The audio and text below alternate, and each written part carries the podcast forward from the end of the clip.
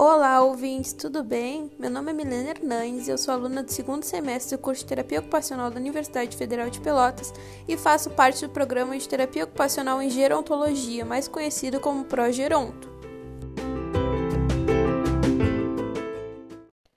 O assunto dessa semana será sobre conflito de gerações. O conflito de gerações é causado pelo choque entre as percepções de pessoas que nasceram em épocas diferentes e têm sua relação com o trabalho e com a vida de forma geral fortemente influenciado pelo contexto em que viveram. Trata-se de assunto atual e muitos já passaram por situações nas quais não foram compreendidos pelos mais jovens ou mais velhos, ou não compreenderam alguma atitude ou valor daqueles que não pertencem à mesma geração. Na maioria das vezes, esses conflitos acabam fortalecendo certas afirmações não tão verdadeiras, como: meus avós são muito velhos para me entenderem. Os jovens não sabem de nada da vida porque não são, não viveram tanto quanto eu.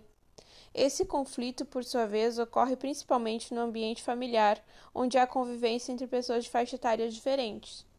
Os mais velhos, apesar de terem vivenciado inúmeras situações e possuírem experiências de vida, em certos momentos encontram dificuldades em compreender fatos da atualidade.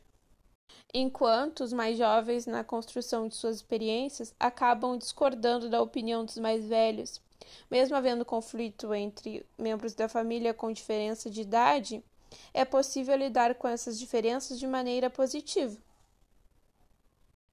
Para superar esse conflito de gerações e conviver com realidades diferentes, propõe-se a abertura ao diálogo de maneira flexível, pois ao enfrentar as diferenças de uma forma positiva, pode tentar reduzir as dificuldades que cada uma apresenta. Portanto, a troca de experiências entre gerações pode ser bem significativa e bem direcionada.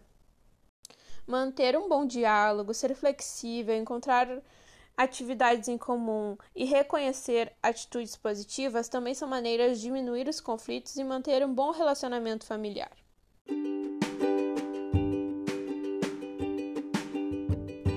Agradeço vocês pela atenção.